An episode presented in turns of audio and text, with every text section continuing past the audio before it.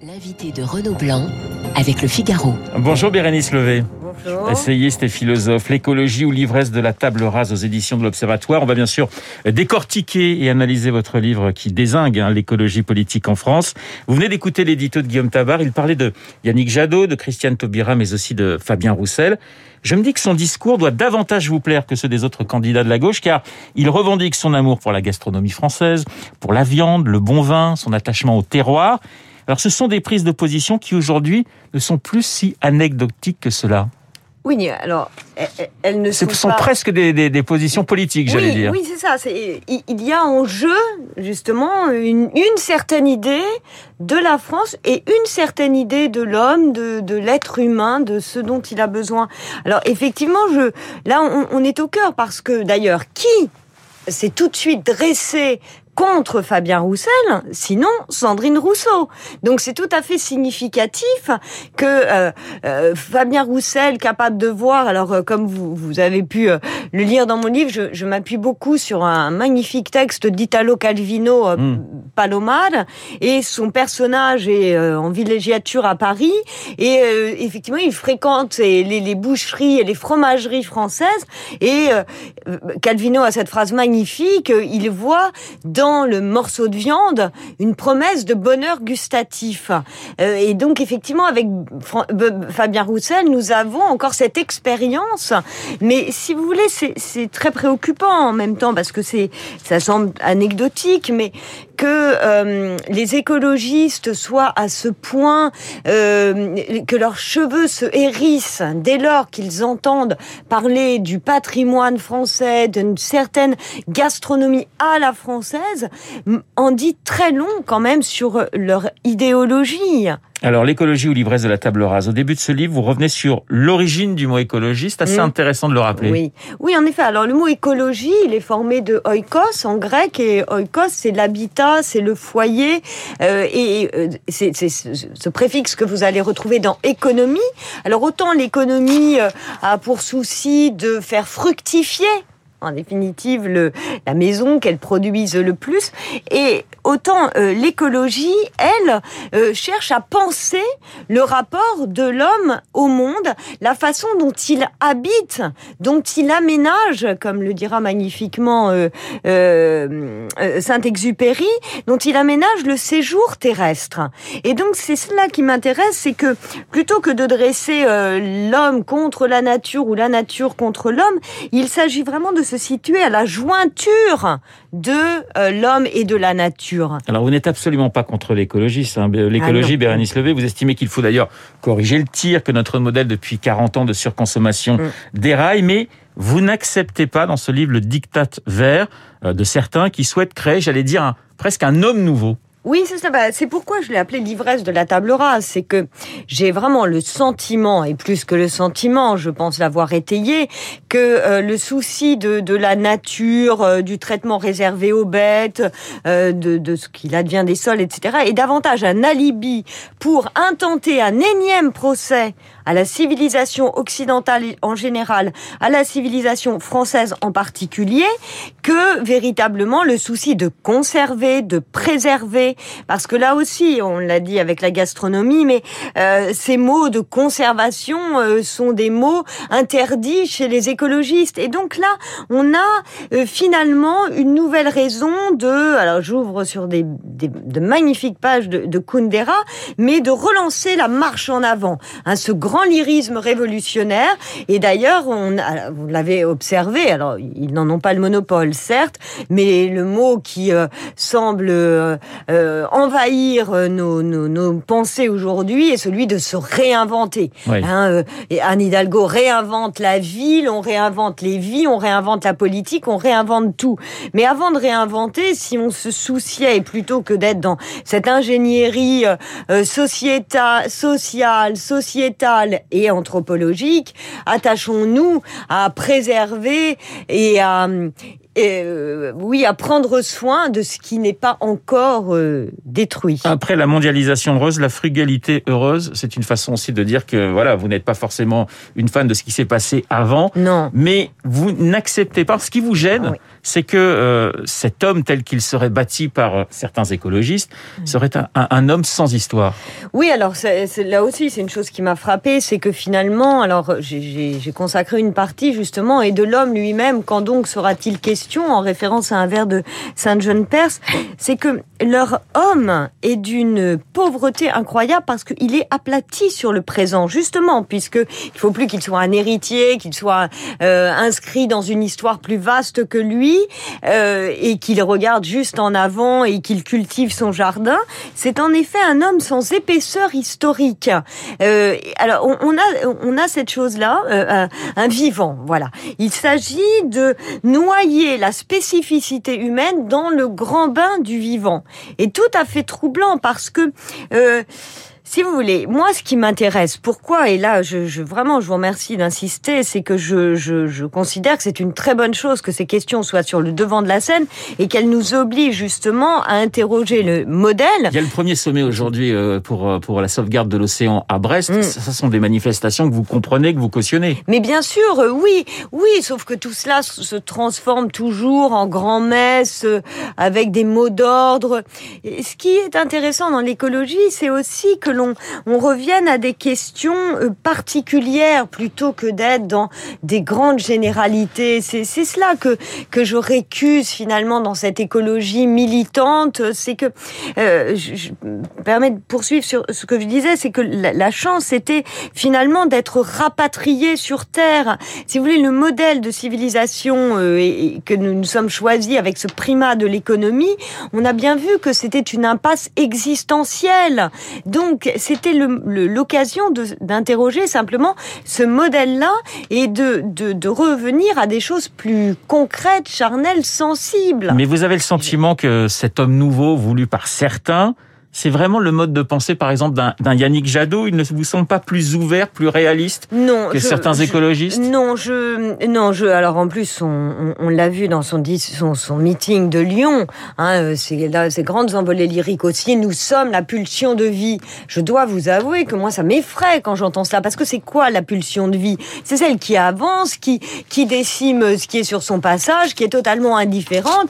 Euh, c'est une force qui va la pulsion de vie et de l'entendre euh, justement, l'écologie, c'est la conservation, donc c'est pas la pulsion de vie. La pulsion de vie, elle est indifférente à ce qui entoure.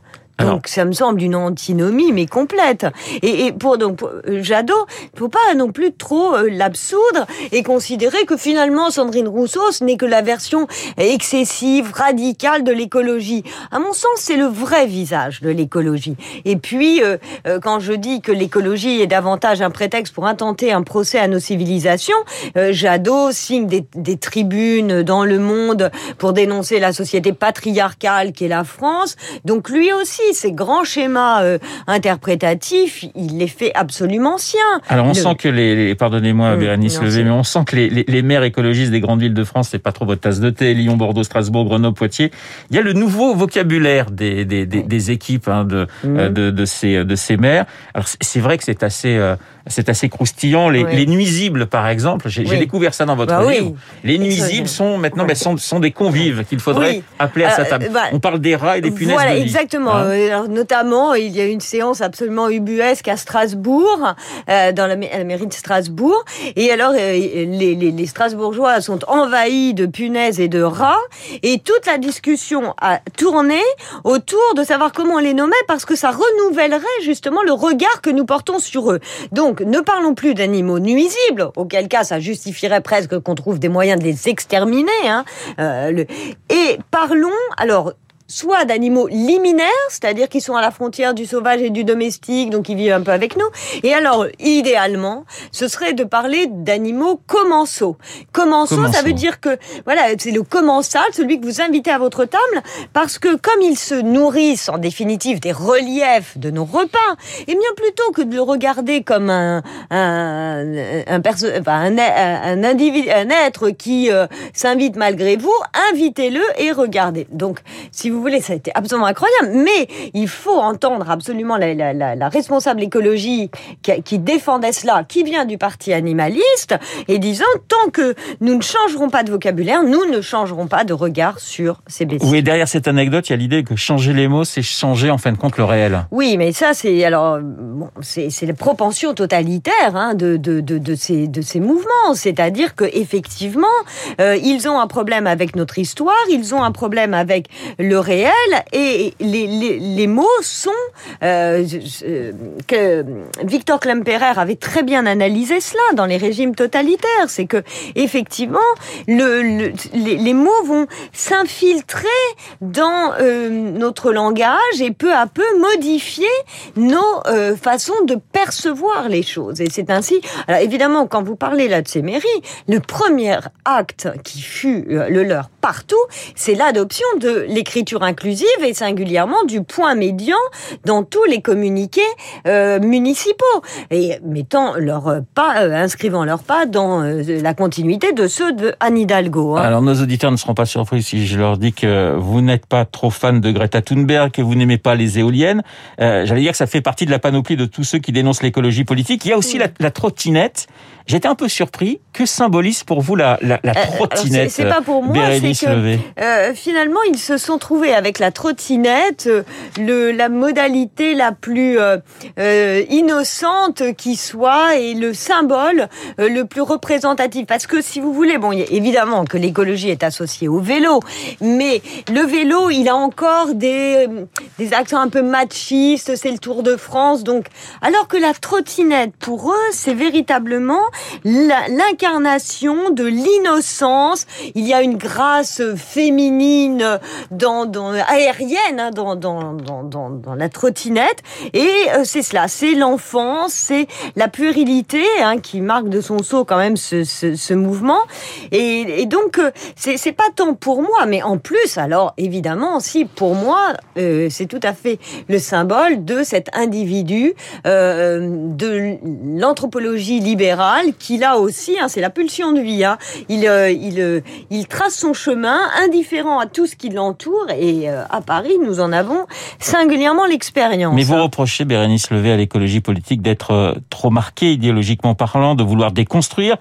Euh, vous, vous parlez d'une, d'une, à la fin de ce livre d'une écologie qui serait plutôt conservatrice. On va, on va juste venir sur ma dernière question, mais est-ce que vous n'avez pas le sentiment que les conservateurs ont leur part de responsabilité? La droite, par exemple, c'est très très peu intéressée à oui. ces questions d'écologie. Ah non, non, mais ça, de toute façon, effectivement. Alors attention, euh, je, je, parle même d'une tradition cachée de la droite, parce que n'oublions pas que le premier ministère de l'environnement a été créé quand même par Pompidou oui, en, en 1971. Oui. Donc, mais enfin, c'était très très et limité. En plus, euh, oui, mais il, euh, je le cite longuement parce qu'on s'en souvient pas, mais il a tenu un magnifique discours à Chicago, dont je cite quelques extraits. Alors évidemment, je, n'absous pas non plus Pompidou, hein. je sais ce qu'il a fait à Paris, mais euh, il y a quand même une, complexité de la civilisation que nous mettions en place, et notamment avec les, les, les 30 glorieuses, euh, dont il avait conscience sur le plan civilisationnel, ce que ça pouvait représenter. Mais où vous avez tout à fait raison, c'est que euh, la droite ne, ne s'en soucie pas. La seule chose, c'est que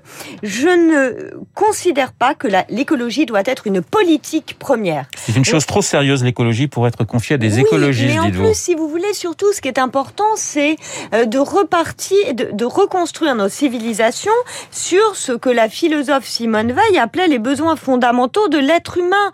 Et si nous, justement, rapatrions euh, dans euh, nos frontières une certaine industrie, si nos, nos, commerces, etc., ne n'étaient pas sur des, des de, en dehors des villes, c'est en faisant revivre le local que l'on peut apporter des réponses euh, qui euh, répondrait au tourment écologique.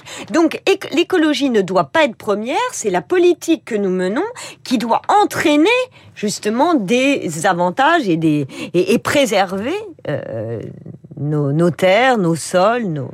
Une dernière question, Bérénice Levé, et, et, malheureusement nous sommes pris par le temps. Vous oui. évoquez justement une écologie de la gratitude. Ah oui. Ça veut dire quoi en quelques mais, secondes Mais en une seconde, c'est que la Terre euh, nous est donné, la nature nous est donnée. Il, et dans ce donné, il faut être capable de voir un don. Et comme tout don, cela doit nous inspirer de la gratitude. Donc on nous ne devons pas nous y reporter comme à de la, des stocks de ressources et à simplement exploiter. Mais au contraire, avoir des yeux pour voir, nous émerveiller.